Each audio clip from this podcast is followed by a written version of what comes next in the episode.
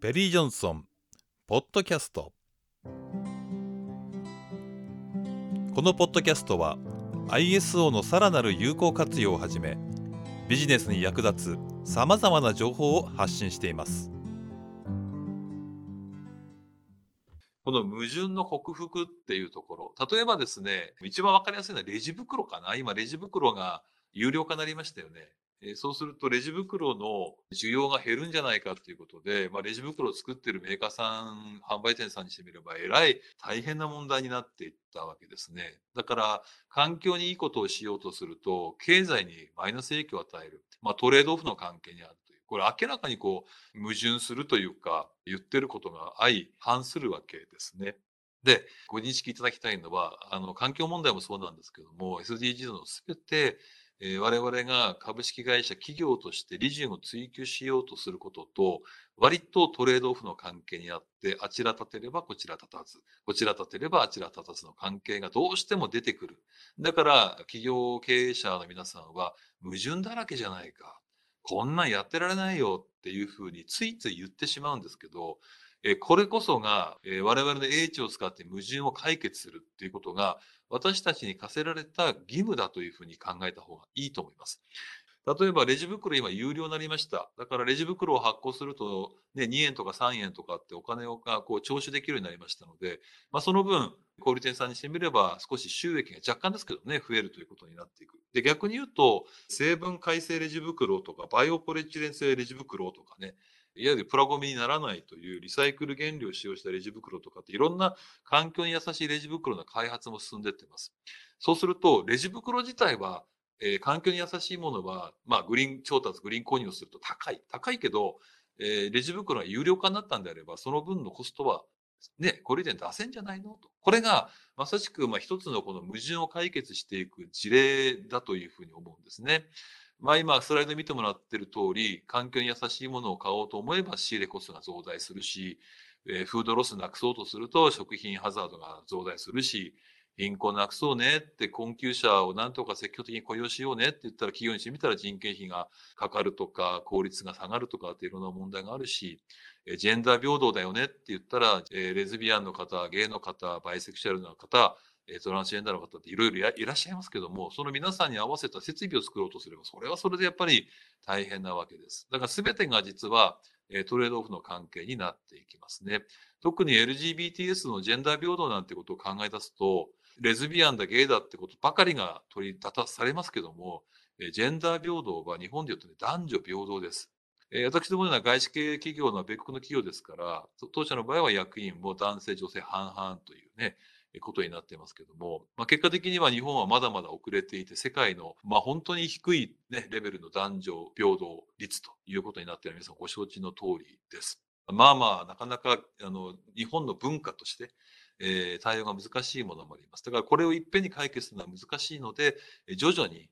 5年、10年と時をかけて解決していくために目標を設定して PDCA サイクルをうまく活用してくださいというのが先ほどのマネジメントシステムとの連動になっていくわけです。さあ、ポイント4、かっこよく語りましょうということでですね、あちらを立てればこちらが立たず、矛盾だらけで綺麗事で仕事は成り立たないよというふうにおっしゃっていただかずにですね、SDGs の17の目標はそれぞれ矛盾が生じるけど、その矛盾を人類の英知で克服することが重要だよ。結果としてそれが我々の利益につながっていくんだよというふうにお話しいただくといいのかなと思います。マスクをしない人を攻撃する心理って多分お分かりになると思うんですね。あの、随分問題になりました。え日本人って意外に真面目でですね、あの、ルールにのっとらない人を攻撃するという傾向がある。SDGs ってこう実はこうルールなのかっていうね、えー、ここを皆さんもしご興味があれば議論してみてください。目標であってルールではないんだ。つまり、お互いの価値観の多様性を認めつつ、できることから一歩一歩ということがもう前提ですので、SDGs をやらないから悪人で、やるから善人でってこともありませんし、SDGs はちゃんちゃらおかしいよっていう人を非難するものではないわけですね。えー、おそらく時をかけて我々、えー、世界のあるいは人類の新しい価値観価値基準のスタートになるのかあるいは、えー、今までの我々が知っている資本主義をもう一回考え直して、新時代の資本主義ってどういうことなんだろうということを考えるきっかけになるのか、まあ、このあたりもね、ぜひ皆さんで議論してください。あの、何か答えがあるということではありません。じゃあ SDGs っていうけど日本の社会問題どうなのってことに、えーぜひ目を向けてください。大変な社会問題が山積されて何も解決されていないと言ってもいいくらいひどい状況になっております。えー全部はご紹介できませんけども、いくつかね、日本のこの、えー状況をですね、理解をしていただきたいんですが、貧困問題です。貧困なくそうって言っても、なんか我々に関係ない気がしますけども、実は絶対的貧困率と相対的貧困率がありまして、絶対的貧困率っていうのは、もう本当にあの我々が知っているご飯も食べれなくて死んじゃうかもしれないっていう貧困なんですけども、相対的っていうのは日本ではですね、2018年時点で、えー可処分所得の中央値が254万。